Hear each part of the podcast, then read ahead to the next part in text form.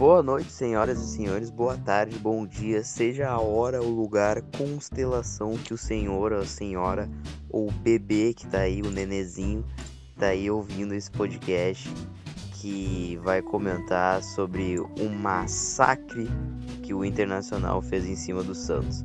Para falar sobre isso, eu tenho o meu amigo Eduardo Gomes da Silva. Eu já pergunto para Eduardo se o massacre do Internacional melhorou a noite dele. Pois é, amigo, eu ia lhe questionar justamente primeiro boa noite. O senhor boa achou noite. mesmo que foi o massacre do Internacional? O senhor tem convicção? Cara, eu acho que foi um massacre. Eu acho que o Internacional, assim como toda a Ásia, vai ser proibida de de caçar baleias, né? Porque um dos mascotes do Santos é uma baleia. E o Inter verdade, é um peixe, né? literalmente né? caçou o Não, Santos. é uma baleia. O ah, peixe baleia, é uma baleia. É, é uma baleia, amigo. Irônico, é porque. Irônico que a baleia é um mamífero. é, é, pô, tomamos é, aqui. Né? Então, então enfim, pode ser uma baleia chamada peixe. Pode acontecer. É, é. Uma baleia. É metade peixe, metade baleia. Tudo é possível no Santos. É. Um clube que parou uma guerra, né? É, bom, já que o Eduardo não quis me responder muito, eu vou, vamos, vamos apresentar o Lucas Weber. E aí, Lucas Weber, o que tu tem a dizer sobre essa vitória do Inter e um pouquinho sobre o Santos, o clube que parou uma guerra? Boa noite, torcedor colorado! Antes de mais nada, eu queria dizer que eu sinto falta dessa voz de quando tu chega no Beira Rio assim faltando uns 20 minutos para começar o jogo e tu escuta a voz estourada no telão anunciando a escalação, um pré-jogo, saudades. Espero que a gente possa voltar logo a ter isso. Cara, eu gostei bastante do jogo, me empolgou bastante. O Inter amassou o peixe, o que é muito importante no preparo, né? Tu amassar o peixe e picoteou bastante. É, a baleia. Poderia ter feito um, um, um, sushi ali na beira do campo. E eu tô bastante empolgado, assim. Eu lancei contigo um questionamento nessa semana antes do jogo sobre se é possível o Inter ganhar um campeonato brasileiro. E podem me chamar de emocionado, mas eu acho sim possível. E depois de apresentar a bancada, a gente fazer tudo, eu posso trazer alguns argumentos. É, eu também acho que é possível e também é, faz parte do meu desejo. Eu acho que eu até comentei isso no, no podcast passado. Uh, e agora eu vou, vou, apresentar o Marcos Thiago. Marcos, o que, que, tu que é o cara que entende de futebol nessa nossa mesa virtual aí? Tu acha que o Inter massacrou o peixe, vide baleia? E mais uma pergunta, tu gosta de sushi? Uh, Internacional comeu o cu do Santos essa noite meio. Ah, primeiro foi de, de extermínio de animais silvestres, agora vai pra zoofilia. O Santos é, é, é, é algo assim, é. sentido figurado. Eu já dizia o seu Madruga.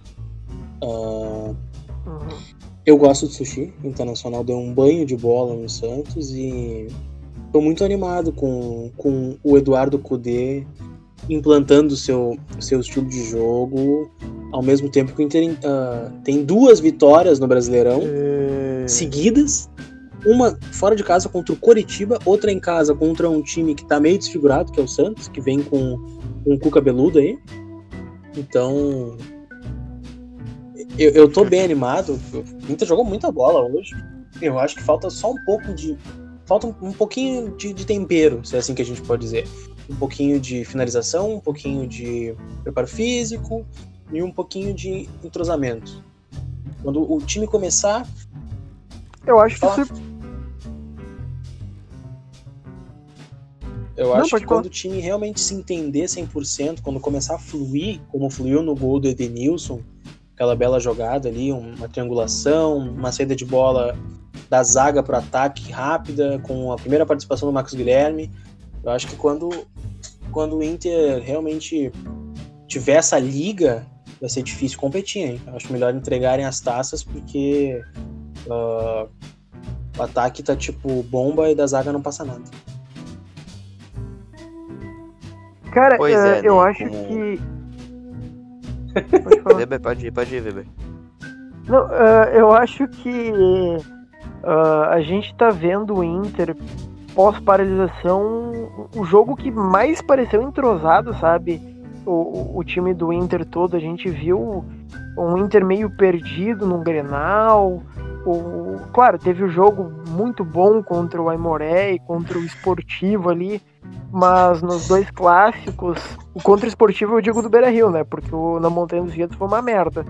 Uh, mas a gente tá vendo um Inter que, que, que, que tá entrosado, sabe? Um Inter que pressiona a todos os momentos. Os números foram sensacionais. O Inter deu 491 chutes a gol e teve 98,9% da posse de bola. Então é, é, muito importante isso, sabe? E eu não me lembro a, as últimas vezes que o Inter pressionou tanto, sabe? Uma equipe. E, cara, uma equipe que, por mais que tenha os seus problemas de, de agora, assim, é o Santos, cara. É um time que parou uma guerra, sabe? É, é o, é o peixão da é um ONU. time que é um peixe e uma baleia ao mesmo tempo. É, um peixe e baleia, sabe? É, e foi muito bom. E tem o Marinho, né? Que é o nosso carrasco. A gente não tomou gol do Marinho, isso é muito importante. Quer dizer, a gente tomou gol do Marinho, mas foi anulado. Porque a gente tomou gol do Soteldo também. Foi do, não, foi do Marinho. Foi do não, Caio Jorge. Foi, teve um do Marinho. Teve um do Marinho. Não, não, não, não, não, não. Teve um do Soteldo e um do Caio Jorge. Ah, foi do Soteldo. Cara, isso eu achei uma irresponsabilidade, né? Porque no meio de uma pandemia deixaram uma criança jogar bola no Beira Rio. Eu não acho que, tipo assim, criança, os pais. Mas como um idoso entrou no meio de uma pandemia e de uma é... noite muito fria. Ex exatamente, então. Jogo, né? Então, tipo assim, a gente, a gente, o que a gente viu no Beira Rio foi uma vergonha, cara. Uma criança que pode infectar os pais dela, pode infectar os avós, e um, um, uma, um integrante do grupo de risco, né? Então eu acho é, que deve ser e, feita e eu denúncia. aposto e... contigo que vão. Eu aposto contigo que vão acobertar a boa atuação do Inter e ninguém vai falar sobre isso. Uma vergonha. É verdade. Não vai ser vergonha. repercutido nos jornais de amanhã. É verdade. Uh, mas falando um pouquinho sério, o, o único problema que o Inter teve foi a pontaria, né? O Inter perdeu muitos gols, assim, Uh, gols que tu não poderia perder quando tu tá ganhando só de 1 a 0 porque a gente sabe muito bem o que, que acontece, né? Eu até me impressionei que o Inter uh, não acabou levando um empate em um gol válido e conseguiu ampliar o placar depois, mas serviu o cagaço. É esse é o novo Inter, é o Inter de Eduardo Cudê. Eu é, mas é, o, é que o, gol que o gol que foi o Weber anulado... falou que o Weber falou que o Inter errou muitos gols, né? Mas uhum. quem fez o gol hoje foi o nosso artilheiro. Nosso qual artilheiro é? Qual é? Me diga, por favor, Supico, qual é o nome do homem? É, é Paulo Guerreiro. Paulo Guerreiro. Ele Eu gostaria de trazer uma informação. Oi. O quê? eu falei sobre o gol que foi anulado e o meu Google, ele abriu e pesquisou o gol que foi anulado. Aqui estão as novas notícias. Caio Jorge lamenta gol anulado. Em gol, gol anulado após o de VAR internacional vence a equipe do Santos. E PC diz que árbitro errou ao anular o gol do Guarani. Aí é o Google oh, funcionando. O, timing do, do, do Google do, do, Eduardo. Não, Mas, enfim, então a gente tem que comentar, né? Que foi uma vergonha terem anulado o gol do Curitiba, ele fez gol hoje. Mas ele, ele perdeu algumas oportunidades, né? O que, vocês acharam da atuação do Guerreiro? Hum... O Guerreiro é como o Gustavo diz. É, ele pode jogar muito, pode decidir, mas ele vai acabar irritando uh, alguns torcedores. Eu acho um pouco exagerado. Uh, para começo de conversa. É, o mas Gustavo, é o cara que é uma... quando, o, o, Gustavo não fala isso quando o Patrick pega a bola na lateral e sai com a bola para fora, né? Aí ele não fala. Ih, críticas Cara, eu, eu acho, eu acho, eu acho tão exageradas as críticas ao, ao Guerreiro que a gente até agora não tem alguém que a gente possa cravar que é uma reposição do Guerreiro. Cara, o Guerreiro é fundamental pro Inter. E se ele tem um problema em marcar em Grenal ou decisão, cara, isso são outros 500, cara. Ele marcou num jogo importantíssimo hoje. Não, não vem alguém dizer, ah, é o Guerreiro, eu, eu, eu, eu, eu, gosto, eu gosto de. Eu, eu gostaria de guardar esse comentário para um momento mais breve, mas eu acho que. Um momento mais adiante, mas eu acho que vale dizer isso agora. Paulo Guerreiro garantiu seis pontos ao Internacional durante o Campeonato Brasileiro, que é a maior arrancada desde 2009, né? Das duas vitórias. Alguém tinha é, dito, mas é, tipo, é, assim, é, é, algo pequeno. Uma coisa assim. Ou Não, seja, o cara. É assim. O cara, ele deu seis pontos é, e ainda a questão é que... Sei lá, acho difícil. Tu tá dizendo... Não, tu tá dizendo, peraí. Eduardo, você está me dizendo que finalmente Paulo Guerreiro tá trazendo o tetra brasileiro? Olha, daí é tu que tá dizendo, amigo. Não, tu tá dizendo que ele tá trazendo o Tetra, né? Porque é não, é o que eu disse que ele, eu, disse, ele. eu disse que ele garantiu seis pontos agora. O que, que tu vai fazer com esses seis pontos no, no Campeonato Brasileiro? Pode ser seis pontos pra. pra fugir do rebaixamento, pode ser seis pontos para classificar para Sul-Americana, pode ser seis pontos para chegar para Libertadores, pode ser seis pontos para chegar na Libertadores, ou pode ser seis pontos para trazer o teto brasileiro. Aí, pode aí, é, aí é da, exatamente, pode acontecer. Daí é da interpretação do amigo ouvinte ou dos amigos presentes na bancada. Ou de quem tá ouvindo esse podcast no futuro. Ó, oh, pode ser. Ah, daí é, já vai ser. saber a resposta, na então, verdade. Então você que está ouvindo esse podcast em 2021, comente. Uh, se é que o, que campeonato que existiu achou... até lá. Mano, se é que a sociedade existiu até lá, né? Ah, daí. É Complicado. Olha, antes de eu, de eu passar. Vocês estão me ouvindo? Sim, senhor. Estamos. Uh, antes de eu perguntar pro Marcos o que ele achou da atuação do Guerreiro, eu gostaria de dizer que eu discordo um pouco do, do que o Eduardo disse. Tá, ele, ele fez o gol, etc. Mas isso foi até o motivo de eu ter votado no Thiago Galhardo como melhor em campo. Porque aquela jogada, a jogada do primeiro gol do, do Inter, o Thiago Galhardo não desistindo do lance até o fim da linha de fundo, me lembrou muito o Neymar. E se ele não fizesse Cara... aquilo e o Inter não tivesse abrido o placar naquele momento ali, eu acho que as coisas iam começar a complicar na partida, porque o Inter pressionava o Santos desde o minuto inicial e não conseguia fazer o gol. Até mesmo o Thiago Galhardo perdeu muito gol, né? Isso é outra similaridade que ele tem com o Nilmar, não, não que sejam jogadores parecidos, enfim. Mas acho que, que, que o Thiago Galhardo foi o melhor em campo hoje. Uh, Marcos, Só... Cara... do, do Guerreiro e também do Thiago Galhardo. Marcos. Por favor, amigos. Pode falar. Me chamaram? Eu não ouvi. Sim, chamamos, okay. uh, O que eu tenho a dizer sobre a atuação do Guerreiro, é isso a pergunta, né? Não, Thiago Galhardo. Exatamente.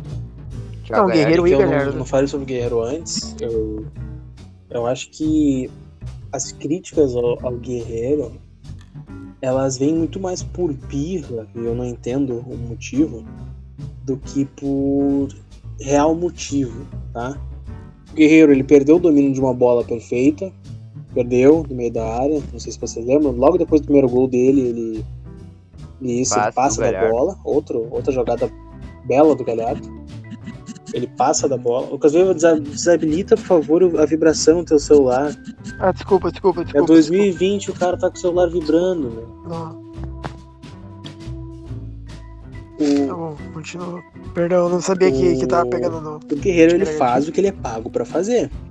No momento que chega uma bola inteira para ele, ele guarda. Ou ele vai no gol.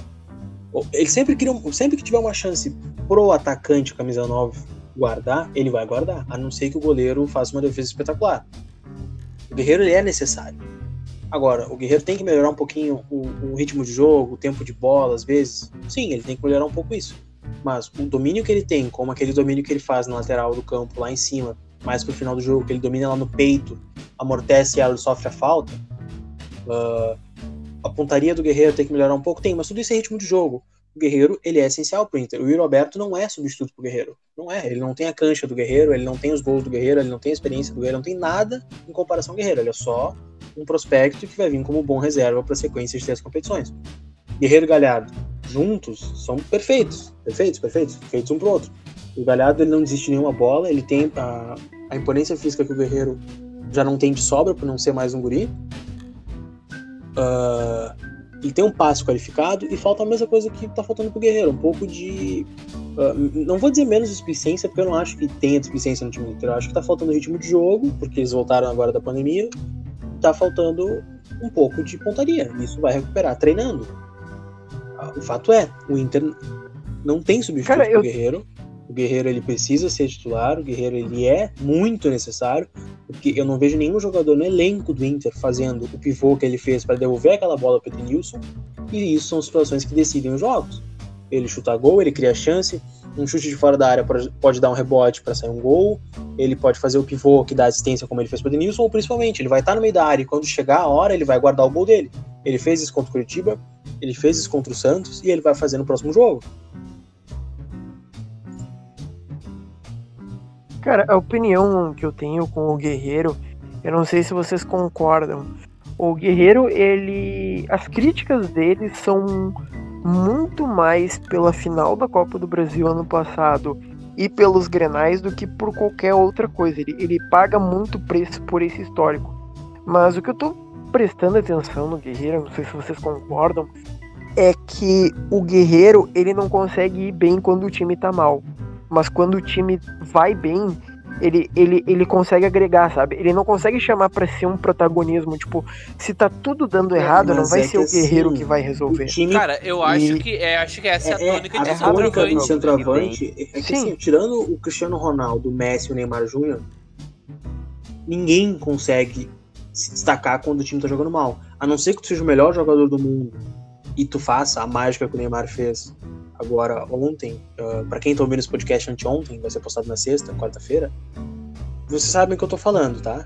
A não ser que tu consiga ter técnica, físico, inteligência emocional, a não ser que tu seja um monstro o Guerreiro já passou da idade de monstro, agora ele é o cara que a bola vai chegar nele e vai fazer o gol, é impossível tu se destacar se teu time não te ajudar. O centroavante ele não tem que sair da área e pegar a bola, chutar do meio da rua e fazer um golaço que nem faz o Cristiano Ronaldo, ou driblar cinco que nem faz o Messi.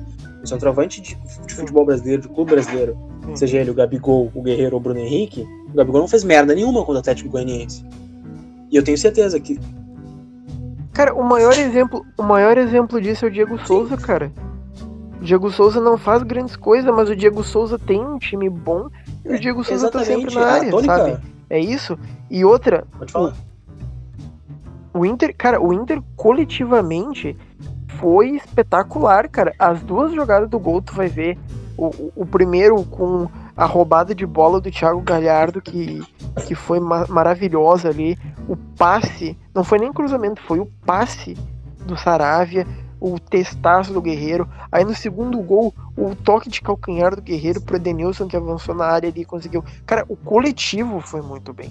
O coletivo soube construir e o Guerreiro cresce nesse tipo de jogo. Não é porque, ah, porque é time pequeno, ah, porque não é o Grêmio. Cara, é porque o time estava muito bem. O Inter não foi bem no coletivo em nenhum Grenal, a não ser o Grenal da Libertadores. Uh, Eduardo, quer comentar? Ah, e o segundo tempo do, do Tigragatica lá, do, do Grenal do Golchão. É, era, era mais ou menos isso, né? A tônica do, do, do, O Guerreiro não é o jogador que vai, que vai carregar a, a, o jogo debaixo do braço, cara. Não espere isso, principalmente do jogador da característica dele e da idade avançada. Até porque o Guerreiro, ele não é o Neymar, ele não é o Luiz Soares, ele não é nada disso. Uh, Sobre o jogo, que eu não pude. Não, não, nem sei se a gente chegou no ponto de comentar o jogo, só sei que eu não falei muito. Uh, não, a gente falou que o Inter passou o Santos, aí a gente foi pro Guerreiro, e aí agora tu quer voltar a falar sobre o jogo no geral.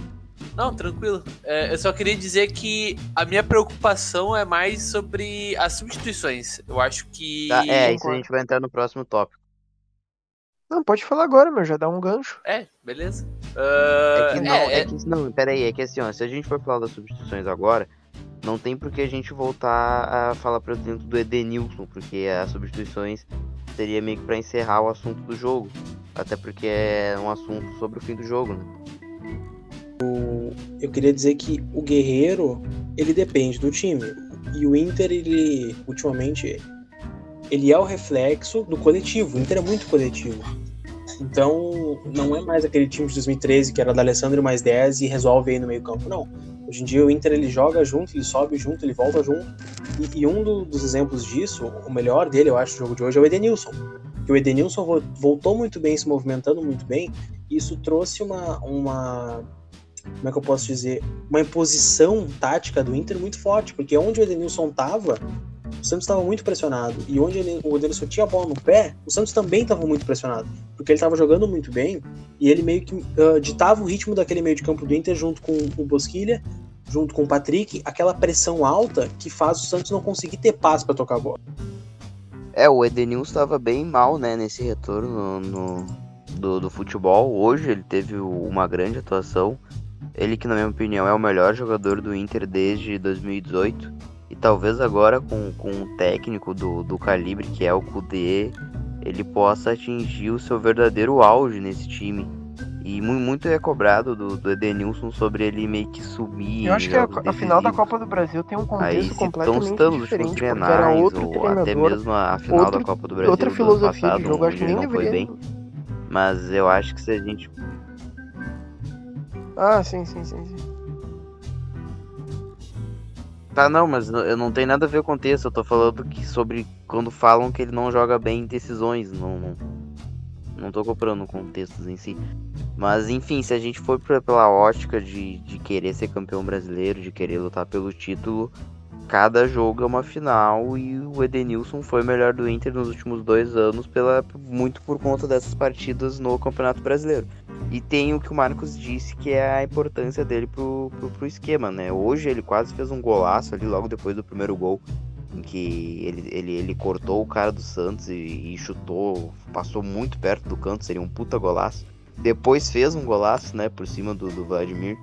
O, eu, eu acho que o Edenilson tá pintando, tá Outro... voltando a pintar pra ser o, é, melhor jogador tu, do Inter tu falou bem. Outro jogador é, que eu pessoalmente venho notando que vem crescendo de rendimento Sim, é o Patrick. Não sei se vocês concordam. Acho que o Patrick, no último jogo contra o Curitiba e no, no primeiro tempo, né, só desse jogo, acho que foi um jogador muito importante ali. Uh, até sobre o que eu comentei no último podcast, falando sobre o, o Musto em questão de característica, por, pelo Musto marcar melhor que o, o Lindoso, ou ser mais essa característica mais marcadora, eu achei muito interessante a solução do Kudê de escalar o Patrick e o e o Lindoso ao invés do Musto e o Marcos Guilherme, como normalmente vinha sendo, porque o, o Marcos Guilherme ele não é um jogador, ele é quase um atacante, né, quase um ponta, e o Patrick ele joga de volante também. Então ele, ele tem, a, ele tem a, a, a capacidade de a marcar manha. a manha. Então tu bota dois jogadores que não são 100% marcadores, tipo cão de guarda, como o Musto, mas eles conseguem cumprir essa função. Eu acho que trouxe um equilíbrio muito interessante pro time. Porque ao mesmo tempo que o Patrick tem aquela, aquela carga, aquela roubada de bola, ele também ele é muito vertical, ele chega no drible, chega na linha de fundo, ele, ele dá uma. dá um um salseiro ali, que no primeiro tempo foi muito importante pro Inter. Eu acho que foi, o Patrick foi o melhor jogador do Inter no primeiro tempo. Sim.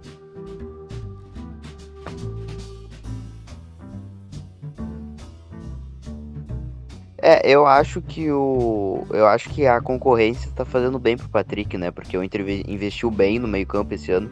Trouxe o Bosquilha, o Marcos Guilherme também joga pelaquela posição. Tem o Prached subindo. Então eu acho que talvez isso fez o Patrick ficar um pouquinho mais ligado. Uh, também acho que ele tá bem, ele jogou bem, ele, ele jogou bem contra o Curitiba. A minha única, a minha única crítica ao Patrick, eu acho que às vezes ele não, não se posiciona isso. de uma maneira é, correta. Mais, é, principalmente é mais quando o, é mais o tá, físico mesmo que pega. Tá subindo pro ataque, eu, eu, às vezes eu acho que o Patrick ficou meio que perdido naquele lado esquerdo. Cara, tu e falou sobre, tu, sobre concorrência. Sobre o que tu falou. Tu falou sobre concorrência, mas. Ah também é pode é importante para manutenção uh, de um elenco, falou, né? Tu... Porque se o Patrick jogasse fala, todos, uma hora ele ia sentir o gasto físico. E se tiver uma boa peça ali, tu pode uh, um dia colocar o Patrick, outro jogo colocar o Edenilson, outro jogo colocar o Praxedes, Marcos Guilherme, etc. Tu pode mudar muito o meio-campo do Inter e essa versatilidade é muito importante para tu manter um elenco competitivo até o final da temporada.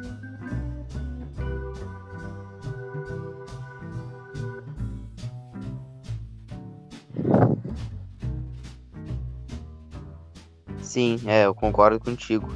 E uh, eu, ia, eu ia falar sobre ali, sobre o que o Eduardo citou. Uh, o Lindoso, eu disse isso no último podcast. O Lindoso e Zé Gabriel. Acho que o Lindoso mostrou de novo que ele é muito melhor que o Musto. Acho que não tem nem, nem comparação entre os dois. Acho que a disputa deveria ser Lindoso e Johnny. Uh, quase fez um golaço hoje. É, o Zé Gabriel também, acabei me esquecendo dele. Uh, ele quase fez um golaço hoje, o Lindoso, né, no primeiro tempo, aquela, aquela bola é escanteio. Basta, ele faz aquele gol ali, minha nossa senhora. como parecia ser o único, o único cão de guarda. O Lindoso ele pode fazer aquela função, porque se o esquema do Inter estiver bem encaixado, o meio de campo do Inter vai marcar em bloco e vai voltar para defender em bloco, porque teve um contra-ataque do Santos pouco antes do gol, inclusive do gol, do gol deles, né, que, que foi aquele gol que foi anulado, que tanto o Lindoso quanto o Bosquilha voltaram para quebrar bola naquele meio de campo e saíram jogando junto com o Edenilson e com o Patrick. Então a gente tem a ideia de que o meio de campo do Inter sobe em bloco para marcar alto junto e para atacar e volta em bloco para defender junto e para roubar essa bola e criar um contra-ataque. Então, o, Lindoso, ele mostrou que talvez ele não seja dependente do Musto, como aquele cão de guarda que fica preso ali no meio, não. O Lindoso, ele é um pouco mais ofensivo, ele, ele, ele pisa um pouco mais na área, ele é, como é que O Lindoso, dizer, ele tem o ataque, ele, é, ele, ele tem um, ele, ele, ele, o Edenilson... ele é um elemento surpresa, esse é o termo. Isso, ele e o Edenilson, eles têm essa característica, o Edenilson muito mais, né, obviamente. Ele é quase um é meia, né? Mais ofensivo, ele é mais técnico, mas eles têm essa característica de eles é, eles, eles sobem e voltam juntos. E o Bosquilha também está participando disso, e o Patrick também está participando disso. Tanto é que o Moisés sofreu muito menos fragilidade nesse jogo, porque o Patrick apoiou ele a maior parte do tempo. O Patrick quebrou muita bola. Uh, outro ponto positivo: Sarabia jogou uma partida excelente, defendeu muito bem. É, ofensivamente, ele tomou um pouco de um baile defensivo, mas isso o esquema. O esquema ele ajuda um pouco ele, né? porque o meio volta marcando. Porque enquanto o Patrick defende lá em cima, se eu não me engano, é, quem defende aqui embaixo com o Saravia é o Edenilson, não é? E no meio fica o Bosquilha. Isso, e no meio fica um Bosquilha e o Ilhundoso voltando para roubar sim, essa primeira sim. bola de novo. E dá certo. O problema é, o Inter não pode tomar a bola nas costas que tomou, que foi quando tomou o gol. Não pode ter aquele espaço de inversão de bola, porque aquilo ali acaba com a partida. Hoje era o Santos, amanhã pode ser o Atlético Mineiro, amanhã pode ser o Grêmio de novo. É.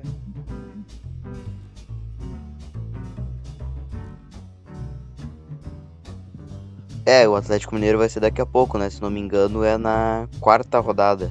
O confronto contra o Atlético Mineiro. Sim. É bem rapidinho. Cara, eu acho bem que isso é mesmo. normal. Quero velho. um sim ou não. Eu disse sim ou não, Lucas Weber. Vocês não acham que o Bosquilha teve uma, tá bom, mas... uma queda? O Lucas Weber já tomou. Se fosse uma prova, o Lucas Weber ia já tomar um X ali, já ia perder a questão, já ia perder nota. É verdade. Não, tudo bem, então. Me abstém. Lucas Weber, não, não, é, é que eu acho que é normal, cara, ter, uh, enfim, uh, cara, olha só, eu acho irregularidade, que... mas tá, é normal tu ter um jogador que não que, que vai fazer uma sequência um pouco ruim e tu ter que e tu ter boas peças de reposição, sabe? Eu acho que ali o meio-campo Inter tá bem servido, eu acho que precisa ainda lapidar um pouco algum pessoal da base, que nem um Praxedes, um Johnny, um Zé Gabriel, porque quando um jogador tá embaixo, tu tem um outro para repor. É a mesma coisa do Patrick. O Patrick ficou um tempo sem aparecer no time titular, porque quem tava ali tava garantindo. Aí quando começaram a ter baixas no rendimento, o Patrick chegou e chegou voando, sabe? Eu acho que isso é normal. E, e, e cabe ao Kudê decidir quem tá melhor em cada jogo e com isso escalar. E até pegando esse. Pode falar. Não, não, não, não. Eu ia perguntar se, o que, que vocês acharam desse cara. então, eu tenho uma. Eu tenho uma. Preocup... o gancho. Uh, não é que eu vou mudar de assunto. Quer falar mais alguma coisa sobre isso? Concordo. Pode, eu, e, e, o que mais me, eu o que não, mais não me incomodou não é nem a. Ter ficado no banco. Não é nem os 11, né? É, é mais, as, é, é, mais as substituições. É o que vem me pegando.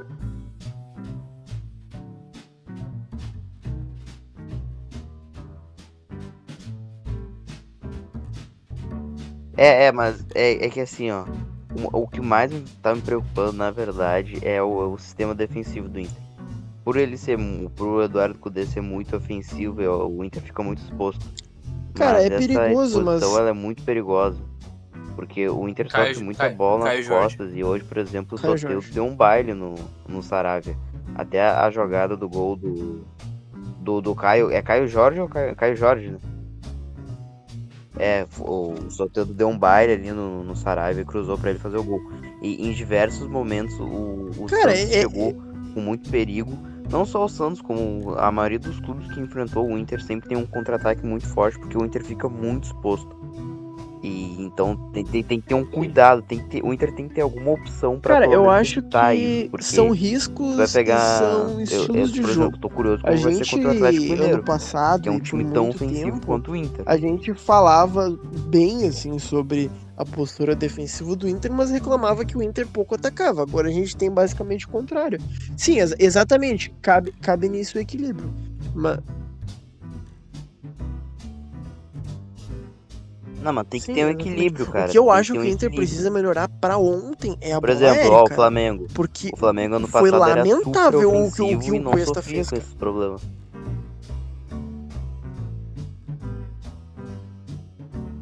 Sim, é. O Cuesta, com Cara, todo o respeito ao Cuesta, não o Cuesta é um esse dos maiores zagueiros que eu vi um jogar no Inter. e- Mas a bola aérea do Cuesta é muito fraca. Muito E outra coisa, Ele é muito perdido na bola aérea. Não, uma hora, sim, uma hora esse gol vai valer. Uma Não. hora o Inter vai, vai deixar. É, uma hora o Inter vai deixar dois pontos pra trás por bobeira.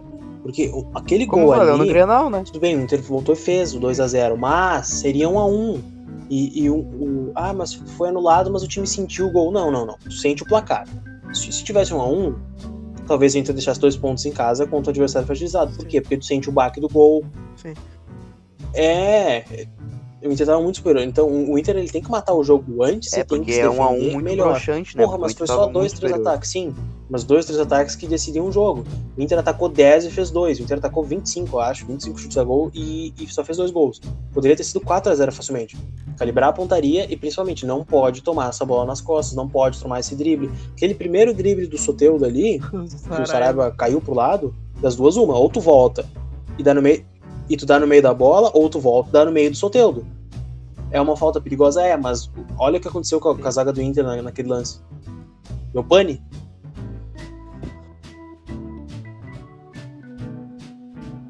Sim. É, e, o gol não foi só um gol aéreo, foi um. Foi Olha, mais uma eu grotesca concordo. do, até do porque os últimos gols que o. Inter vem tomando vem sendo de foi bola aérea mesmo, né? no- na bola. Oi? ali. Ah, enfim, Eduardo, Alô, Eduardo? sobre isso? E.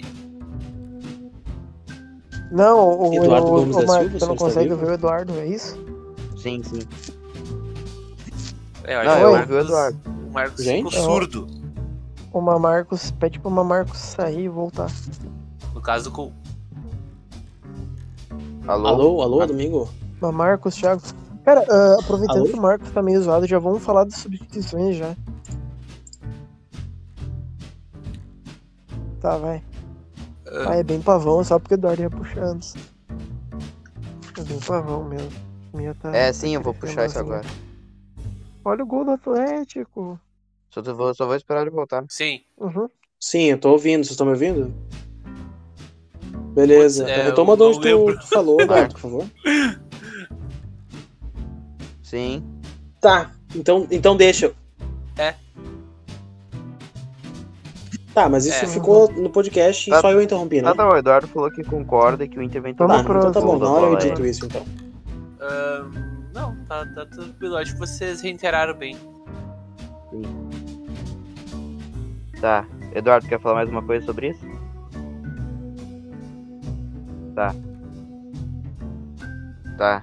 Ah, enfim, gente, a gente falou ali antes do Musto e o Musto ele foi, ele foi um do, uma, das, uma das caras né, nesse jogo para as únicas críticas ao Eduardo Cudê, né? O Cudê não mexeu no time até quando, quando a vitória já estava garantida, ele não botou o Prachedes, que foi um dos melhores em campo contra o Curitiba, não entendi isso. Ele também poderia ter botado o Peglo, não botou o Peglo, ele poderia ter botado o Zé Gabriel. Ele poderia ter feito uma série de testes interessantes, com o Inter vencendo o Santos, atuando bem e jogando em casa. Mas, ao contrário disso, ele foi lá e escalou o Musto e um pouquinho depois escalou o D'Alessandro. Só faltou botar o Potker ainda. Eduardo, tu queria falar sobre Eduardo. isso antes, o que, que tu achou? Eu, eu fiquei bem puto. O Eduardo tá com a tão vitória, eu puto fiquei que bem ele puto não- isso. Eu não digo. Eu digo. Tá falando? Eu entendo o Eduardo? que eu tô falando. Não, É, que vocês ficam calado me por um interrompendo, tempo, né? Quando eu vou começar a fazer um É. raciocínio, vocês me cortam, né? Daí fica difícil mesmo. Ah, tá bom. Ah, eu acho que é uma coisa que a, Não, é que eu a longo prazo. uns 15 segundos Eu acho que a longo prazo é algo que Marcos, vai de continuar, é claro, né? Porque o poder pode Eduardo, passar a assistir melhor dos próximos jogos, enfim, a gente não sabe. Mas eu acho que se seguir desse jeito no, a longo prazo pode ser preocupante. Isso é uma coisa que eu vi o Weber twittar. Que, cara, o Campeonato Brasileiro ele é um campeonato de tiro longo. Então tu vai depender. Exatamente. Tu vai depender do estado físico dos teus jogadores. E se tu continuar fazendo menos modificações, se eu não me engano, o Kudê não faz mal 3 pro jogo. E são permitidos agora 5. E as modificações são sempre os mesmos jogadores e saem sempre os mesmos. Então, tipo, é como a gente não vem falando, não vem. Como vocês falaram antes, né? Poderia ter entrado com um jogo ganho, 2 a 0 ele bota o Alessandro. Podia ter posto o Peglo para dar ritmo de jogo. Podia pôr pra Chats para dar ritmo de jogo.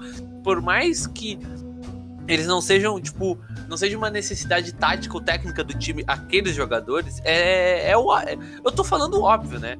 É, na Europa é, é, exatamente assim que se faz a transição do, da base pro profissional. É um Bayern de Munique contra a Fortuna de Düsseldorf, que o Bayern tá metendo 13 e no, no final do jogo tem uma substituição restando e o cara bota o jogador da base para fazer a transição.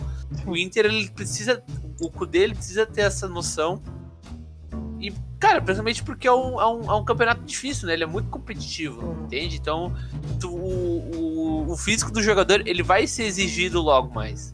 Então... Sim. É isso aí. Alô? Tá me vendo? Cara, uh, assim, eu... Foi uma, da, uma das coisas que, que acabou me decepcionando um pouco na partida. O, o Kudê, ele mexe muito pouco e pelo estilo de jogo ele cobra muito dos jogadores e isso é uma coisa que me preocupa bastante. Porque se ele cobra muito e usa os mesmos jogadores sempre, cara, o, o jogador não é um robô, não é um modo carreira de FIFA. O cara vai acabar assistindo e essa temporada vai ser horrível, cara. Porque essa temporada vai terminar num calor de janeiro, fevereiro e, e, e qualquer preservação física que tiver nos jogadores é é, é bem-vindo, sabe? O, o, campeonato brasileiro, ele é um campeonato de sobrevivência, ele, ele o, o, tu precisa ter um grande elenco, e o Inter hoje, ele pode ter um elenco bom, mas não é tanto quanto outras equipes, que nem Atlético Mineiro, que nem o Flamengo, Uh, e, e, o Inter pode ter um elenco melhor se ele aproveitar os jogadores da base, mas não adianta ele, ele jogar os jogadores da base lá na frente que vão estar completamente sem ritmo, sem entrosamento nenhum. Ele precisa usar de pouquinho em pouquinho a partir de agora. Na verdade é para ontem, já deveria ter usado no galchão, sabe? E a substituição que mais me indignou não foi nem a do Musto, cara. A substituição que mais me indignou foi a do D'Alessandro, cara. Porque com o jogo ganho, uh, com 2 a 0 ali, cara, o, o D'Alessandro pouco faria, sabe? Pouco faria diferença. E pro D'Alessandro é só um jogo comum.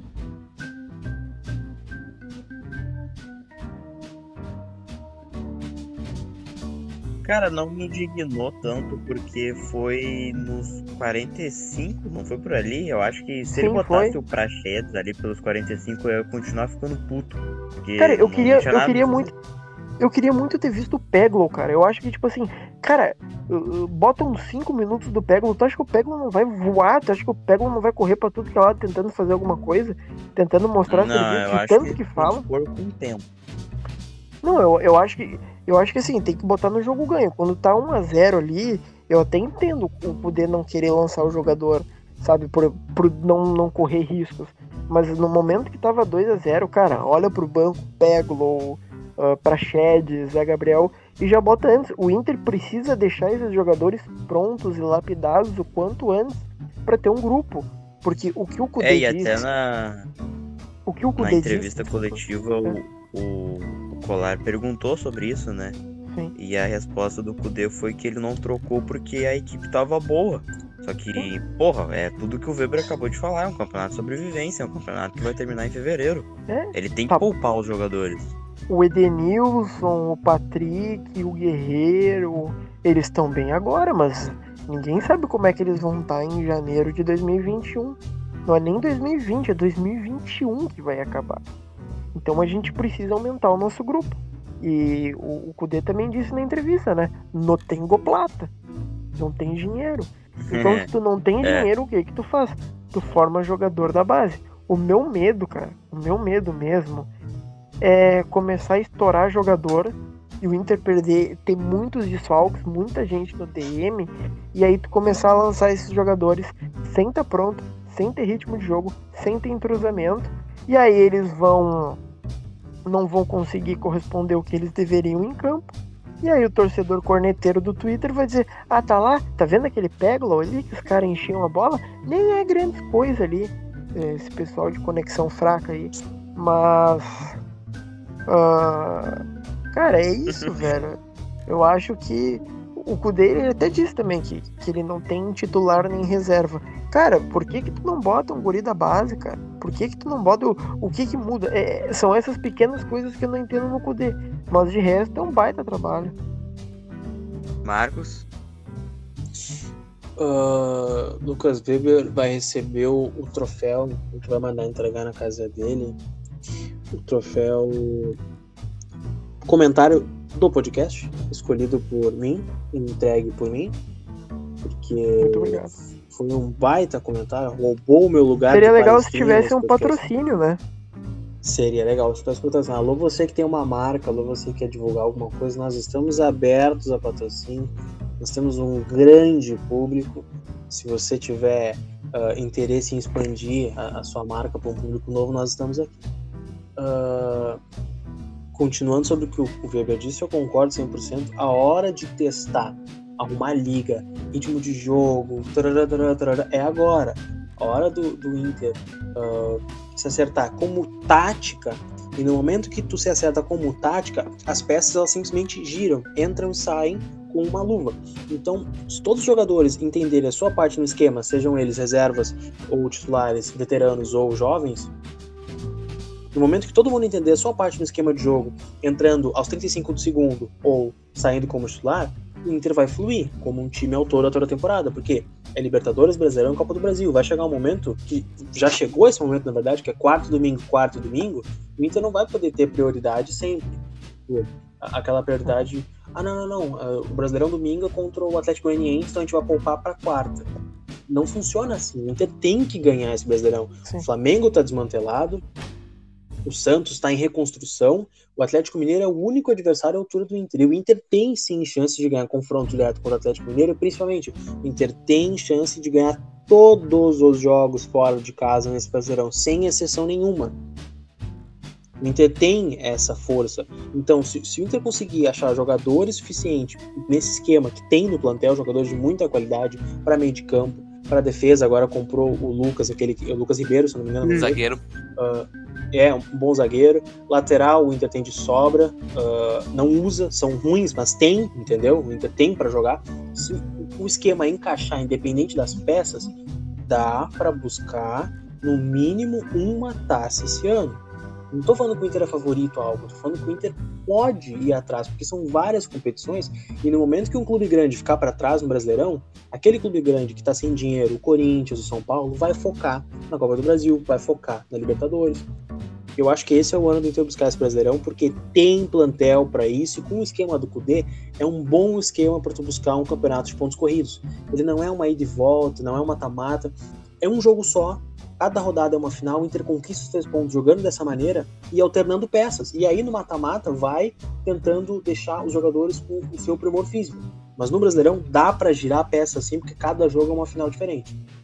Uh, é, eu, eu discordo que o Inter tenha um elenco para ser campeão brasileiro. Eu acho que o Inter não tem, acho que faltam peças. Inclusive, eu acho que se o Peglo, o Prachedes, o Guilherme Pato, que foi mais, foi mais escanteado, Uh, o Johnny também, o Zé Gabriel, até o Léo Borges, que é um, que é um menino. O Nonato, cara, o Nonato, é, o Nonato fez... também. Eu acho que o Nonato se, foi o melhor opções, em campo na última opções, partida antes da paralisação. Essas opções jovens tivessem mais prontas, mais, mais lapidadas, eu acho que o Inter teria um elenco maior. Eu acredito que o Inter possa lutar pelo título brasileiro, pelo que tu falou do, do esquema do Cudê, porque é, é, é um formato de jogo que o Inter entra para vencer em todas as partidas. Não vai ter um jogo que o Inter vai entrar para não para não ganhar. Exceto o que foi o Grenal, né? Mas a gente espera que aquilo não se repita. Uh, enfim, e para entrar nesse assunto, vamos, vamos enumerar os clubes que vão brigar pelo, pelo título nesse Brasileirão. a gente tem o, provavelmente o Flamengo, só que o Flamengo já saiu atrás com duas derrotas. Então já, já estamos na frente do Flamengo por seis pontos. Isso é algo que faz diferença. Uh, a gente tem o Atlético Mineiro, que eu acho que vai brigar pau a pau. Tem um técnico muito foda e eu acho que um elenco até um, um elenco um pouquinho superior ao do Inter. Mais capacidade de investimento. E depois disso, quem a gente tem mais? A gente tem, sei lá, o Atlético Paranaense, que começou bem? Acredito que não. O São Paulo é uma bagunça política e acho que não, não vai lutar. E tem talvez o Grêmio também, e o Palmeiras, né? Tem, é, acho que são essas equipes que vão. Cara, o Grêmio, o Grêmio pode tirar da parada. Quem? O Grêmio pode tirar completamente. É, porque o Grêmio nunca foca do Brasileirão. Simplesmente não querer brigar não. pelo título, pelas escolhas do Renato. É, o Grêmio poderia ser um grande adversário de, pelo título, mas o Grêmio não quer. O Grêmio o quer time... a Copa do Brasil, que é o brasileiro. Eu posso te interromper, Pedro? Desculpa. Pode. O time que entra na segunda rodada do brasileiro, tendo só o brasileiro poupando contra o Ceará, desculpem os torcedores do Ceará se alguns escutam, mas o Ceará não é pretendente a nada no campeonato acima do Sul-Americano, acima do rebaixamento. Então, o time que vai pro Ceará pensando em poupar é o time que sabe que não quer ser campeão. É o time que pensa, não, eu vou focar na Copa do Brasil, na Libertadores e eu vou me resguardar no Brasileirão. Se essa mentalidade é, é a mentalidade do Grêmio, perfeito. O problema é deles. Agora, o time do Internacional, eu, eu vou aproveitar só para dar uma, uma esgueirada aqui, ó, que tem uma pergunta na, na nossa interativa justamente sobre isso. Alguém aí é a favor do Inter jogar com time misto algum jogo da fase de grupos da Libertadores para focar no Brasileirão? É, Talvez. da situação, né?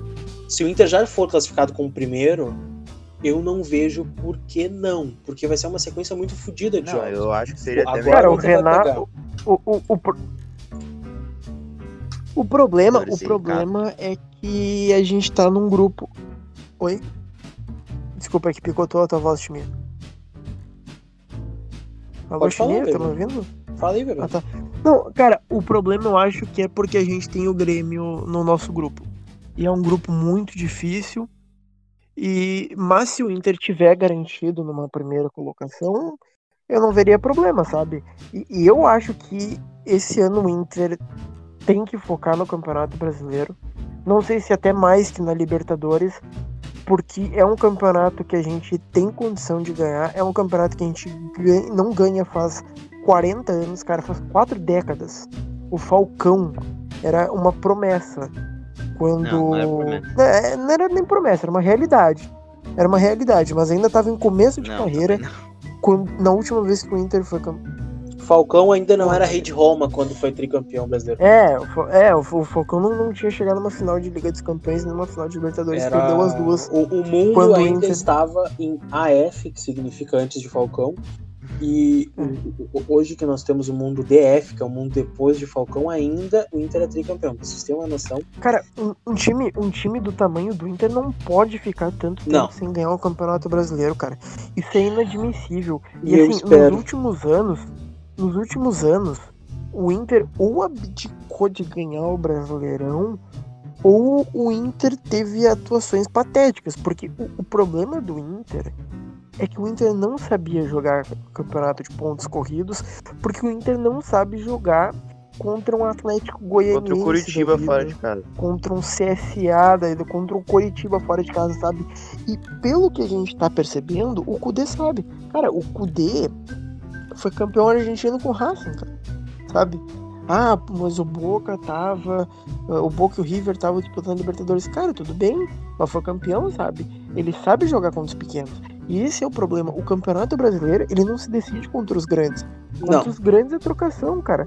Uma, um, um, o Flamengo pode ganhar uma da gente, mas, cara, se o Flamengo ganhar uma da gente, a gente perdeu três pontos. Se a gente ganhar de todos os, de, de todos os times, entre aspas, menores, a gente ganha um monte de pontos e a gente larga na frente, sabe? A briga, então... a briga do Inter, a briga do Inter não é diretamente contra o Atlético Mineiro. Então, vai ser campeão se ganhar aqui e no, e no Horto, tá?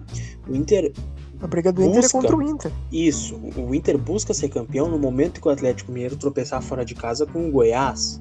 Entende? E aí o Inter vai ter um jogo grande no Brasil contra o São Paulo e aí ganha esse jogo e também ganha do Goiás. A briga do Inter é para ter resultados melhores do que o Atlético contra os mesmos adversários do Atlético. No confronto direto, óbvio que vai chegar um ponto do campeonato que o Inter vai lutar pela liderança contra o Atlético e vai ter que ganhar deles para se manter como líder.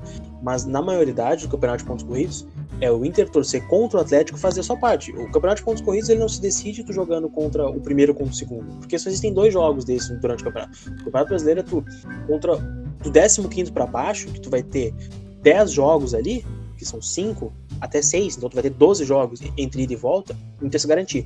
O Inter já garantiu 3 pontos contra o Curitiba. Domingo, o Inter tem que garantir 3 pontos contra o Fluminense lá. Quarta-feira, o Inter tem que garantir 3 pontos contra o Atlético Goianiense de novo. Por quê? Porque daí tu já fez tua parte contra a parte baixa da tabela. Se o Atlético Mineiro tropeçar contra qualquer um desses times, já é 3 pontos que o Inter ganhou, eles não. Uhum. Essa é a mentalidade. Pra cada mim... quarta e cada domingo vai ser uma, é final, uma final. É uma final. O Inter tem que valorizar cada jogo. Porque, porra, mas o Atlético tá ganhando também. Tá, o Atlético tá ganhando. Mas no momento que o Atlético perder, tu tá ganhando. Então tu tem que ter, no mínimo, a, a, vantagem de um jogo que tu ganhou, eles perderam. Porque vai chegar um ponto que o Inter vai perder um jogo e o Atlético vai ganhar outro. É do futebol. Então tu não pode pensar que os caras já são campeões, senão tu nunca vai lutar. Ah, porque o plantel deles Cara, é melhor. Eu concordo plenamente. O maior exemplo disso é 2018, cara. Porque quando todo mundo perdia, o Inter ia lá e perdia também, cara. E o Inter desperdiçou um monte de ponto em 2018. E, e se tu juntar, somar um ou outro, o Inter poderia ter brigado pelo título, sabe, na última rodada. Uh, quando é que foi a última vez que o Inter disputou valendo um campeonato brasileiro, cara? 2009. Sabe? É... é 2009, cara. E, e 2009 ainda teve também problema, porque. Ah, o Grêmio Barueri, não sei o quê. Não, 2009 cara, perdeu sabe? literalmente por causa Inter, disso. Ele... Se, não, se o Inter tivesse vencido o Grêmio Barueri, Sim. o Inter seria campeão. Sim, exatamente. Não só Grêmio Barueri, e... mas como. E tem outro... O Inter perdeu pro Botafogo em casa nas rodadas finais daquele campeonato. Sim, sabe? A gente... E a gente percebe no Kudê, talvez, que ele não tem esse problema, porque o Kudê sabe se impor contra equipes inferiores. Esse para mim é o maior trunfo. Só que assim, para mim o principal adversário do Inter no Campeonato Brasileiro não é o Atlético Mineiro, não é o Grêmio, não é o Flamengo. O principal adversário do Inter é o Inter. Se o Inter souber uh, uh, manusear o grupo, ter um grupo uh, que, que consiga jogar em alto nível até o final do ano e por isso precisa ter elenco. E como não tem dinheiro, vai ter que buscar em categorias de base, o Inter precisa correr atrás. Para mim é simplesmente isso. Se o Inter conseguir montar um bom grupo com o que tem e manter esse grupo jogando em alto nível até o final da temporada, que vai ser muito difícil, o Inter tem grandíssimas chances de tirar um jejum de 40 anos. E eu não uh... sei o que, que, eu faria se o Inter fosse campeão brasileiro. Calma. Cara, pra mim é um negócio isso. que eu não consigo nem cogitar. É um negócio tão absurdo. Sim. Eu consigo Só imaginar o Inter fazer... ganhar Libertadores de novo. Eu consigo imaginar o Inter ganhar. Copa do Brasil não. Pra mim eu só consigo imaginar o Inter ganhar Libertadores. Eu só consigo. Cara, é, pra mim o Inter ganhar um campeonato nacional é um negócio muito absurdo, sabe? É, eu acho que. Sim, eu, eu, vou, eu vou ser. Eu acho a Copa do Brasil absurdo, mas pra mim o Inter ser campeão brasileiro dos pontos corridos é um negócio tão absurdo quanto o Inter ganhar o Mundial e eu não tô brincando. Pra mim, o Inter ganhar a Libertadores e, e, vencer o Barcelona do Messi é tão absurdo quanto o Inter ganhar o brasileiro. Vai ser desse. Tá, pra cara, mim é nesse deixa... Sabe, sabe, sabe, qual é o problema? Sabe qual é o problema? É que a gente tá tão acostumado com os fracassos. Exatamente que isso é uma coisa normal, cara. Olha, olha quanto time cagado conseguiu ser campeão brasileiro depois do Fluminense, Corinthians. Cara, meu, aquele Corinthians de 2017 do Caribe, cara, não era grandes merda e ganhou um campeonato brasileiro é, cagado, cara.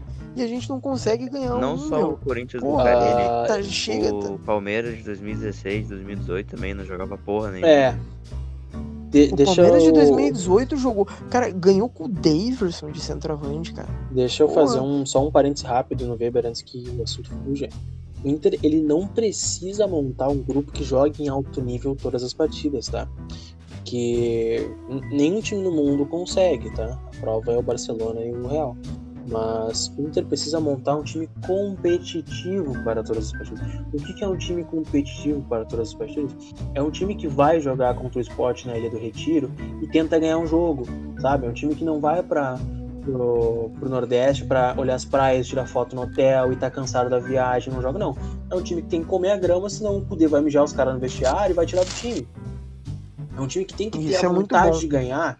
É um time que tem que ter medo do treinador. O Flamengo tomou três do Atlético Goianiense lá contra o Dragão nesse campeonato, não porque o Jesus saiu, e sim porque chegou um cara novo, eles não respeitam o técnico novo. Porque eles estão um pouco se fudendo. O Rafinha já, já deixou isso bem claro. Que eles ainda não respeitam o técnico novo. Porque o paizão, que eu tenho certeza que quando o Jorge Jesus chegou, ele botou o dedo no cu dos caras e falou: assim, vão jogar futebol. Se vocês não jogar futebol, a gente não vai ganhar nada, vocês vão sair do time. Mais ou menos. Ele né? conseguiu. É, Porque o primeiro uma... jogo da Libertadores contra o Emelec, o Flamengo tomou um baile, né?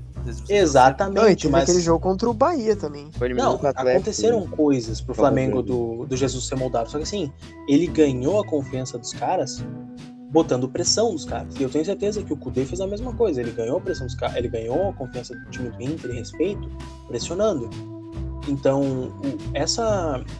Ainda bem que deu certo o Kudê vir pro Inter. Poderia ter acontecido o que cara, vai só... acontecer com o Flamengo do, do Dominic Cara, que vai demorar para engrenar porque falta respeito dos jogadores eu acho treinador. assim, O, o Inter é só, encerrando é, da minha parte. É só tu vir na beirada. Uh, eu acho que tem que jogar com inteligência também, porque tem alguns jogos que é ganhar ou ganhar, entendeu? É, tem que deixar até um pouquinho. Independente é, de jogar bem exemplo, ou mal. Esse próximo jogo contra o Atlético Mineiro, que se eu não me engano é na quarta rodada, é ganhar.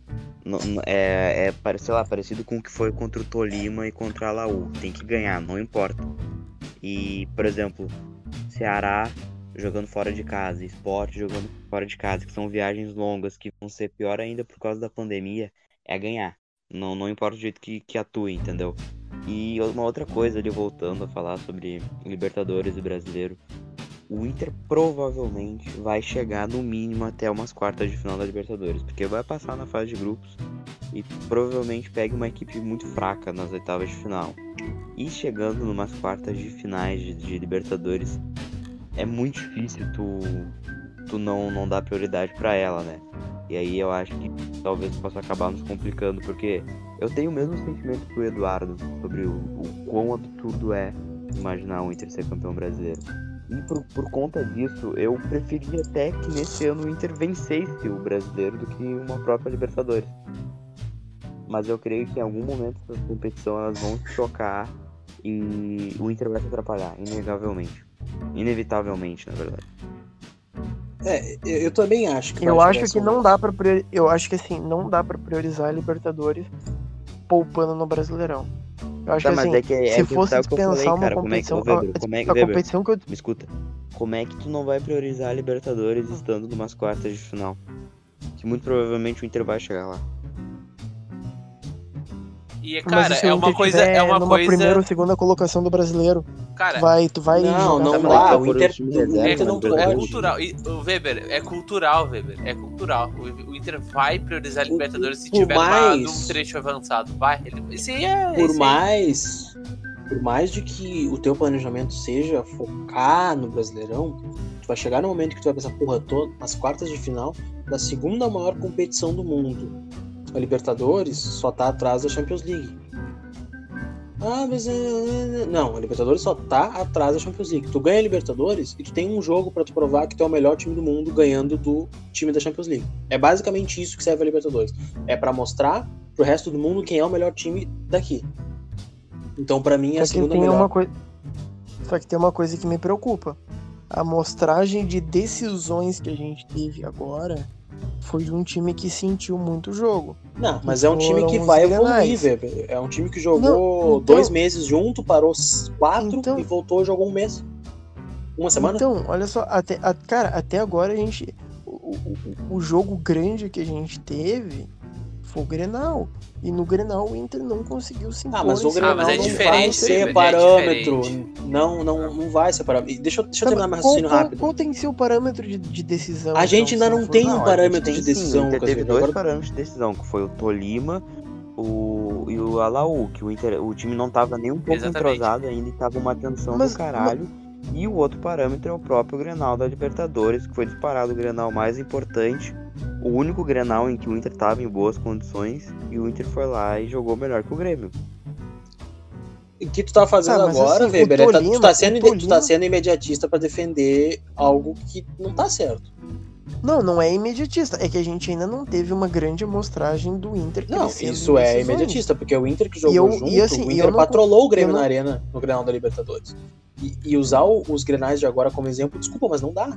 É literalmente tu pegar o melhor conjunto da obra que era do Grêmio e botar para jogar com uma semana, duas, três de treinamento.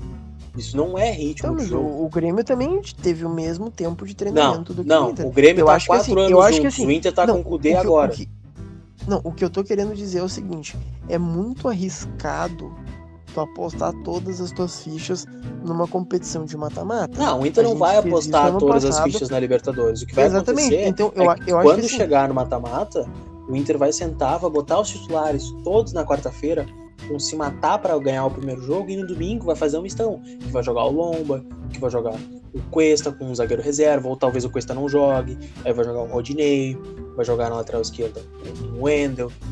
Tem que ver qual Sim, vai isso, ser a rodada do Brasileirão. Eu só não Cara, o meu, o meu medo Eu só não é concordaria, seguinte, por exemplo, em usar um time completamente. É o Inter chegar numas quartas de final de Libertadores, enquanto tá em primeiro, segundo, terceiro no Brasileiro, sei lá, perto da liderança ou na liderança. E aí opta por não poupar no Brasileiro e nem na Libertadores e no fim acaba se atrapalhando nas duas competições. Sei lá, é eliminado na Libertadores. Não, isso não pode acontecer. Perde um jogo isso no brasileiro, moral cai, o meu... entendeu? O meu medo também tem a ver com isso, cara. O meu medo, por exemplo, é tu chegar nessa, nessa, nesse confronto, nesse conflito e tu acabar poupando muitos jogadores, não do jeito que o Marcos tá falando, ali eu, eu concordo, mas tipo, tu colocando um time completamente alternativo, perder pontos no brasileiro, chegar, por exemplo, até umas quartas de final, semifinal de Libertadores, ser eliminado e depois ter que comer grama no Brasileirão. Eu acho que assim, o Inter já tá há 40 anos sem um campeonato brasileiro. E, e, tudo bem, eu entendo, a Libertadores é muito mais importante que um campeonato brasileiro. Mas, cara, é um tabu muito grande, cara. E é um tabu que o Inter precisa quebrar para ontem. Então, assim, eu viria com muito cuidado essa questão. E, e, tipo assim, se o Inter for bem no Campeonato Brasileiro, eu não me queixaria tanto de, de uma eliminação numa Libertadores ou Copa do Brasil, sabe? Entende? Seria ruim, é claro. Mas eu acho que uma coisa, eu acho que aí vai aquela, aquele nosso papo sobre o uso de, de categoria de base. Tu tem que deixar esses jogadores que nem Peglo, Praxedes, Jones, e Gabriel prontos porque enquanto o, o time principal vai estar tá jogando a Libertadores, esses caras vão ter que representar no Campeonato Brasileiro. Alô? Sim, sim. Sim, sim. É, pois é. É o Eduardo. Alguma coisa sobre isso? Cara, é. Caralho! Ué, o que, foi? Só, só, só, uma, só uma última coisa. Uh, eu acabei de ver só agora uh, no VT do Sport TV o golaço do Gustavo Ferrares, vulgo o, o Panterinha, e eu acho que a gente deveria citar isso no podcast. Ah, já estamos. Foi uma bucha, foi uma bucha. Uh, Eduardo? Uh, cara, eu, eu acho que é aquilo que eu falei, né? É cultural, não adianta tu, tu por A mais de achar que a Libertadores ela é mais. É, que, que o Brasileirão deveria ser priorizado ao contrário da Libertadores, que, cara, isso aí não cola pra, pra clube e torcida. Por mais que. Eu não digo. Ah, eu sei. Eu, eu não digo mais priorizado. Eu não digo mais priorizado, mas, tipo assim, eu uso como exemplo o Liverpool, cara.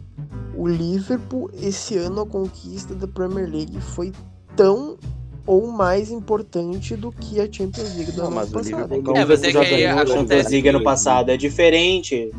É, e acontece que é o Liverpool e não o Inter, né? O Liverpool ele foi eliminado.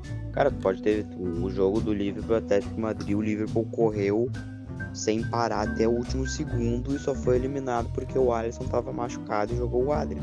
Senão o Liverpool ia estar tá hoje em Portugal. Tá, mas o Cássio não é melhor que ele. o Adrian não que o Alisson. Que o Adrian Era só chamar o Cássio. Não, do que o Alisson. Do que o Alisson. Tá. Rapaziada, eu, achei que tá bem longo. Vamos ler a interatividade só pra não deixar os ouvintes vamos, Vamos, E vamos, vamos dormir, né? Quer dizer, vocês vão dormir, né, seus vagabundos, filho da Ok. puta. Eu vou ficar aqui editando. Que isso, amigo? Ah, Que isso, irmão? vamos achar a pergunta aqui, rapaziada. Vamos, vamos. Olha, tem 39 perguntas. Eu vou fazer um speedrun aqui. A gente tem 10 minutos pra ler todas as perguntas. Que- Ah, Que isso? arroba, arroba Nifrutinha. Tá sempre ouvindo a gente. Vim deixar minha pergunta e minha presença no podcast. Pois bem, o que acham de testar Prachedes, Edenilson e mais algum no meio campo? Pode ser até mesmo Bosquilha, mas eu acho que o Inter produziria muito mais com Prachedes e Ed no meio do que Ed qualquer outro. É, é o Abraço. que eu gostaria. Concordo. Concordo. Quantos gols do Elton Silva a gente vai tomar? Apenas um rapaz latino-americano. Ah, nenhum, né? Pelo amor de Deus. O Eduardo Silva não fazia gol nem no Inter. Ah. Ô meu, isso, isso me lembrou de algo, cara, que eu não sei se daria tempo pra falar, mas o Kudê elogiou o trabalho do Helman. muito O que, que bonitinho vocês acham? Que fofo. Fofinho? Sim. Será que eles vão fazer um. Vou ficar quieto. Ah, AQRSI. Arroba é o Adri. Com quantos volantes vocês apostam que o Odair vai contra o Inter? Três, né? Ah, eu não, eu não, eu não sei. É, eu acho que vai com o tripé de É, eu, volante. eu acho ali. que o Odair vai com o tripé contra o tripé do Denilson. Quem entendeu, entendeu. Meu Deus. Ah, Mas eu, a- eu, acho, eu acho perigoso ali o, o, o ataque gol 1.0 subindo lombada com o rádio ligado e o ar-condicionado que tem Nenê, Fred e Ganso. Não É sei se vai perigoso colocar, mesmo. mas era só pra Se o zagueiro piada. do Inter fosse o Moledo, era perigoso. Alguém aí é a favor do Inter jogar com. Ah, essa aqui eu já li, desculpa. Foi o Jean Franco que mandou. Sobre dar um misto na Libertadores pra jogar o Brasileirão. Ederson Amaral, arroba fanho F10. Um salve pros meus amigos da IDD. Um salve. Salve. Um salve pro fã e o F10. Vinícius, hashtag em casa. VVVVVVX. Ainda tem que mandar todo o time embora ou merece uma segunda chance? O, o, o Inter é aquele belo exemplo do namoro que tu termina e volta correndo depois de dois dias. Ahn, Loucas, arroba Luca Modric. Mais cinco aninhos de quarentena pela frente ou Potker renovado por cinco anos de titular em todos os jogos. Home office por 10 anos. Só sai na rua para pegar sol durante 25 minutos por dia vai no mercado uma vez por semana e o Potker não existe mais na face da Terra, ele é evaporado. Marcos que tem Mil vezes tem propriedade. gente. E o Marcos Thiago que tem propriedade pra odiar o William Potker. Mil vezes gente que fala de cloroquina, ozônio no cu e bota máscara no queixo do que Potker por mais cinco anos no Inter. Salve seus lindos e parabéns, barra obrigado pelos excelentes podcasts de sempre. Muito obrigado, Léo Aires. Valeu, amigo. Muito obrigado. Muito obrigado. Léo Aires. Muito obrigado, Léo Aires. Muito obrigado, Léo Aires. Qual a chance do Inter conseguir mandar uma sequência de 10 jogos sem perder e empatando só para o Atlético Mineiro? A mesma chance de ozônio do cu dar certo. Tá aí a informação. Cabreira 00. O Peglo merece mais chances no, no Sim. time? Jogo contra o Fluminense pode ser um bom momento para ele ganhar mais minutos em campo. Pode, pode ser um bom momento. Sim. Arroba Samuel Hor. Guilherme. Destaco. Qual o nível de alegria de não ver o Potker na escalação? Abre aspas. ah, abre parênteses. Sei que o pessoal tem um carinho muito especial por ele. Fecha parênteses. O nível Eu acho muito escalação. ruim, né? Porque se o, se o Potker não tá no time titular, o perigo é ele tá no banco e, e entrar, né? Olha, o- problema do Potker não ser relacionado e não jogar é que não tem quem eu odiar no time. Aí eu tenho que achar alguém pra odiar. Arroba Eric1909. Eric Projetem um Alves. confronto. Projetem um confronto contra o Odair. Olha, Vai uma ser, um, merda. vai ser um jogo, tá? 22 jogadores, 11 contra 11, uma bola e um campeonato, valendo o, o, o Nacional.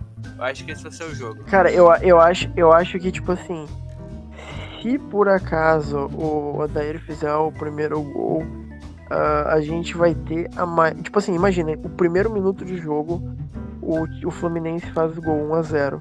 Cara, a gente vai ter a maior posse de bola da história do futebol mundial. Eu acho que Então, os fica- 11 fica jogadores do né? Fluminense atrás da. Fica o Inter fazer um Da- gol contra nos da- primeiros segundos de jogo.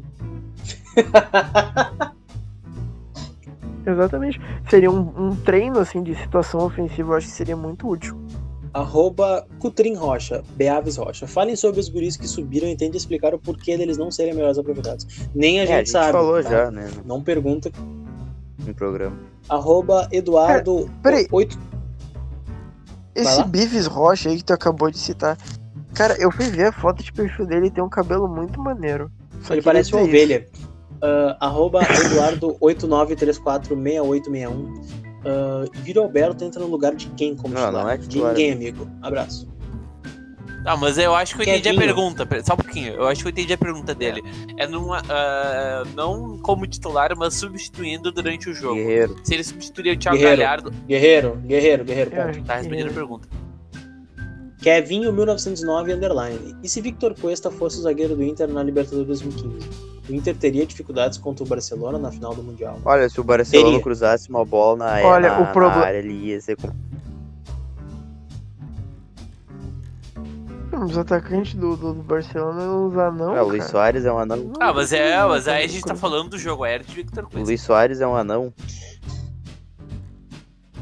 Ah, não sei, qu- quanto de altura Ah, então não é um o anão, Soares né, nunca... Deve ser mais alto que eu, 1,25. mas- 1,25 É. sentado e 1,35 de pé. Arroba LPs de Santos, Luanpes. Vocês acham que a torcida do Inter vai ter paciência com o Kudê? Não sei se vai ter, tá tendo, mas precisa ter, porque o cara é bom. O Soares tem 1,82, tá? Ah, De Puta. pé ou sentado? Mole ou Alto. duro? Quer dizer, de pé. Alto, beleza? Alto. Alto. Adorei a resposta. Já imaginaram se o Yuri Alberto se mostra um, Be- um Brenner centroavante? Que perigo. Qual o Brenner? Depende. Se Travou for, a... se for a... o começo do Brenner Marlos de 2017, me serve. Ah, é, se for o Brenner Marlos, ok. Se for o outro Brenner, eu, eu prefiro não abrir minha boca por medo de processo. Ah, ok. Arroba. Arro- ah, foi o Mocelin que mandou essa, ok. Arroba Lorenzo Vargas, Vargas Lorenzo. Vale a pena trazer o Damião de volta ou o salário chinês é muito elevado? Porque ele tem bem mais bola que pode que o Yuri Alberto. Japonês. Chinês Não, não, tá velho. japonês. Damião tá velho, Damião tá caro, o Inter trouxe um guri novo pra tentar revender. É por isso que o Inter comprou o pra Cara, e outra, dinheiro. né? O Damião tem a, o Damião tem a questão da. Vocês têm que entender por que, que o Damião não teve o contrato renovado. Primeiro, o mais óbvio era o salário. O- é o salário elevado do Damião, né? E o segundo é a questão clínica dele. Ele tem uma lesão crônica na coluna. Vocês, não sei se vocês vão se lembrar disso. É, 2018 foi tipo, Uhum. Damião joga um jogo sim, jogo não, cara. E a gente, e a gente acabou Sim. se fudendo muito por causa Cara, disso. e pra sequência Cara, do eu- Inter, eu- um time competitivo não pode ter um jogador que toda dividida de bola sai com a mão nas costas igual o meu Hulk. É. eu sou, eu sou muito... Meu, eu sou muito Tá, todo Damião mundo aqui é, eu meu. gosto bastante do Damião, Sim. mas não. Próxima pergunta, não. quero ouvir, não quero ouvir, não quero ouvir. Patrick merece nosso perdão e ser efetivado como titular, arroba Rafael Arthur. Eu nunca crucifiquei Patrick Show, mas dos idiotas que não gostam, não gostam dele, ele merece nosso perdão sim. Ele pode ser um bom jogador de elenco pra ser titular em alguns jogos e reserva em outros. É, como tá sendo agora. Fã do Uma Capa peça Blanca. importante. Ah, 10 anos de quarentena ou Moisés e Wendel mais 3 anos? 25 anos de quarentena e Moisés e Wendel não existem. Olha, eu vou falar, eu vou falar um negócio pra vocês, uma, uma opinião impopular perante o humor. Eu eu aceitava a Poitka por 5 anos, eu aceitava o Eno pra não ficar mais trancado em casa. Aí o Cara, eu problema é acho que Que Eu acho que o, o problema, o problema não é nem o, o, o ficar em casa, o problema é a quantidade de arrombados que existem num território brasileiro. Mas eu prefiro não comentar mais sobre isso. Arroba Thomas Cardoso. De quanto vai ser a goleada que o Inter vai meter no Galo? Que isso, amigo? Arroba Calma. Fã do Capa Blanca. Cuide, Cudê tem um caso com o Musto? Emoji tímido. É, foi o que a gente falou no podcast É, passado, né? Eu acho que essa pergunta ela vai ser repetida em todos os nossos programas. Mas a gente falou no podcast Salve. passado que tem duas, duas probabilidades. É, Uma, o verdadeiro Musto foi sequestrado. é muito- E a segunda é que o Musto fez o que com a filha do Kudê mesmo, Marcos? Eu não lembro o que, que tu falou. Epa, Sequestrou epa, ela. epa, epa. Ele sequestrou. Ah, é, o Calma. Musto sequestrou a filha Kudê. también es muy importante necesito ello para el equipo y bueno, eh, Damián Arroba- es importante. Arroba, arroba PLNMRTT, que é arroba desgraçado. Kiki. Salve, acham que o Inter tem condições de trazer o Nacho? Não. Não, o Inter não tem condições nem de comprar um Doritos O Kudê acabou de responder essa pergunta hoje. Cara, o Kudê, o meu, o Kudê, ele foi O que, que o enfático. Kudê disse? No tengo plata. No Ele falou tengo assim, ó, plata. Ele pegou e falou No assim pro tengo Colar, plata. na volta a gente compra, tá?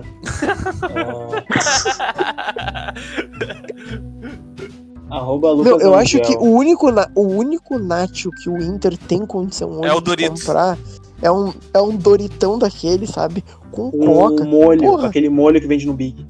Arroba, Nossa, nossa, queria, arroba, queria. arroba Lucas Rangel. Tamo iludido já? Não tamo. O nome da página é Inter da Depressão. Se tu quiser seguir a Inter da Ilusão, é outra página. A gente tá. União e- Grenal. União Grenal? É de Max. Ah. É de Max, União Grenal. Isso aí. Alguém diz pro Sonda comprar um joelho pro Dourado, por favor. Bruno Vergami. Cara, isso era algo que eu ia falar na Cara, lista de é, eu consideração preciso falar a verdade sobre o Dourado, eu, cara. Não, eu tô falando primeiro, Lucas Weber. Espere.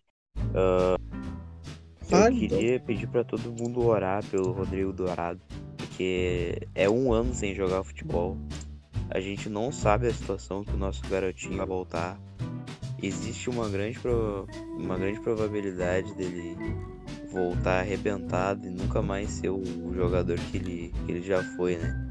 Então ore pro Rodrigo Dourado para que ele volte da, da melhor maneira possível.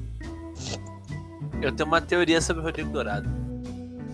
Qual? Eu acho que o Rodrigo Dourado foi sequestrado e será o primeiro ninja Porra. ciborgue titular do Internacional. Ah, mas a gente tá vivendo CSI aqui. Todo jogador do Inter foi sequestrado, técnico. Na verdade, a gente tá vivendo a era das máquinas. Exatamente. Alguém. Quem jogou Metal Gear Eu Solid vai entender. O que eu tô falando sobre Ninguém ninja ciborgue. Eu acho, eu acho, Seu nerd. eu acho que, eu acho que o, o Rodrigo Dourado, ele sorrateiramente foi substituído por um sósia e o Rodrigo Dourado segue na carreira nos esports. Ele provavelmente pode entrar em algum time de esports do Internacional no futuro. Última speedrun, porque faltam poucos comentários, eu não quero deixar ninguém na mão. Muriel vai virar o Alisson domingo. Concordo. Verdade. Arroba Felipe Com Ranieri. certeza. Verdade. Arroba Matheus. Arroba Matheus Seibel. Salve, Garay. Salve. Moisés Salve. Wendel. Morte. Eu não. João Garcia. Depois do jogo de hoje, já fizeram suas apostas para o Tetra brasileiro? Faz o sinal do Tetra. Salve para Léo dos English. Arroba Rast16. Salve, Léo dos English. Salve, Salve, pro Léo EDM. dos English. Arroba André Rosa 10. Salve, EDM. Salve, EDM. Salve, EDM. Só E VDM. seria porrada no Moisés, não, porque o Moisés já se mostrou bom de briga. Diferente do que ele sabe fazer com a bola, ele sabe trocar soco. Patrick na lateral não renderia melhor do que o Moisés? Sim, mas Não. dificilmente vai acontecer. Não, Não, não. não. Não. A Copa Ah, do Eu Brasil aí que tu tá tira pra- uma. Tu, tu tira uma grande peça do, do meio-campo. e A pergunta é se ele não que renderia teria- melhor que o Moisés como lateral. Não, eu acho que não. Ok. Não, Arroba não, não, agro- não, não, não quero, não quero. Agrônomo Guto. Patrick na lateral não renderia. Não, eu errei. É o Marcelo00 que mandou outra. Já fizeram o sinal do, tre... do Tetra? Arroba Niguedes. É, não, amigo. Eu, Não, assim. fi, eu fiz porque o Guilherme Fole me obrigou. Aí é Na denúncia. opinião- Na opinião de vocês, o Odair vai dar um nó tático no Cudei porque sim? Disse o João Miguel. Olha, o nó tático a gente já avisou aqui em primeira mão no podcast, né? Que é fazer gol com um minuto de jogo e depois colocar 11 jogadores atrás do gol, fazendo uma barreira humana e assim possibilitando o Inter de marcar qualquer Não, outro esse gol. vai ser o nó E vencendo a partida. O, o Inter vai. Se o Inter ganhar o cara coroa e começar jogando ali no, com a bola no meio campo, o Inter vai recuar até o Bruno Fux, que vai chutar no ângulo do Marcelo Lomba e vai fazer o gol do Fluminense. Pro Fluminense a partir disso se recuar e o Inter virar a partida em algum momento. Ah, última interação. Arroba IagoOTK1909. Salve pro pessoal do Pantanal Sul Mato Grossense. É, os guri. Temos uma participação relâmpago do nosso grande amigo que não pede um podcast, Corona Victor, o Falkenbach, que Eu consigo ver que ele tá digitando agora, eu tô esperando por ele. Por favor, meus amigos. É, eu mandei manda rápido ali É, e tu eu- eu- botou rápido. Nós dois comentamos ao mesmo tempo. Ah, bom. Pra qual lá. time? Pera aí, o vamos lá, coronavírus então, acabou de mandar. Pra qual time pequeno internacional vai entregar pontos na reta final do Campeonato Brasileiro e emular Ah, o Barueri de 2009? Vasco, ótima resposta, Vasco. Eu vou em Atlético Perfeito. Goianiense. Eu vou no maior do Rio, o Fogão. Beleza. É com essa mensagem motivacional de que o Internacional Não, não, a verdade, não, falando sério, vai ser com certeza vai ser pro Ceará com o gol do Rafael Sobis. Imaginem só, torcedor colorado, o Rafael Sobis que já fez 10 gols no Inter pelo Fluminense. Uma certa vez fez 3 gols pelo Cruzeiro, uma certa vez eliminou o Inter de uma Libertadores com o Tigres. E o que falta pro Rafael Sobis é tirar um campeonato brasileiro que não vem há 40 anos pelo Ceará. Grave isso que eu estou dizendo. O Ceará vai tirar o Cara, Brasileirão eh, do Inter com o gol de Rafael Sobis. Não, mas o, Ce- o Inter não enfrenta o Ceará na- nas últimas rodadas. toma teu cu, Eu tenho aqui, olha só. Nas, ulti- nas, nas últimas, olha só. 20. Ó. Não, olha, olha só, olha só. Não, eu não 24 quero saber, pra mim são vai com ser, esse é o essas meu destino, 31 essa é a minha história. É com essa bela mensagem que a gente Cara, encerra ó, o olha só. podcast hoje. Muito obrigado você por aqui. Para mais cortes em cima de Lucas Weber e seus dados desgraçados, nos ouça semana que vem. Weber dados, siga Weber Eu acho que eu vou criar. Eu vou Se criar. tu quer dados, tu um- segue a eu vou criar um porque o Lucas Weber dados. não vai dar os dados nesse, nesse podcast. Aliás, Weber, tu tem dado em casa? Ai, é com essa pergunta que eu encerro esse podcast hoje pra você. Vá no Instagram, arroba Uma pergunta Lucas capciosa, né, amigo? Weber, o- Weber, o, Weber com W, o, Não, não, não. Instagram não. Lucas Twitter, Weber, Twitter. no Twitter É. ou no Instagram, você decide Lucas, E me segue lá, me Lucas segue lá. Tô Weber, o. precisando e pergunta, tu tem dado em casa? É com isso que eu me despeço, pessoal. Uma boa noite a todos. Acho que eu falo por todos aqui, dando uma boa noite, um bom dia, uma boa tarde, um bom final de semana a todos. E até o próximo episódio. Tchau. Tchau.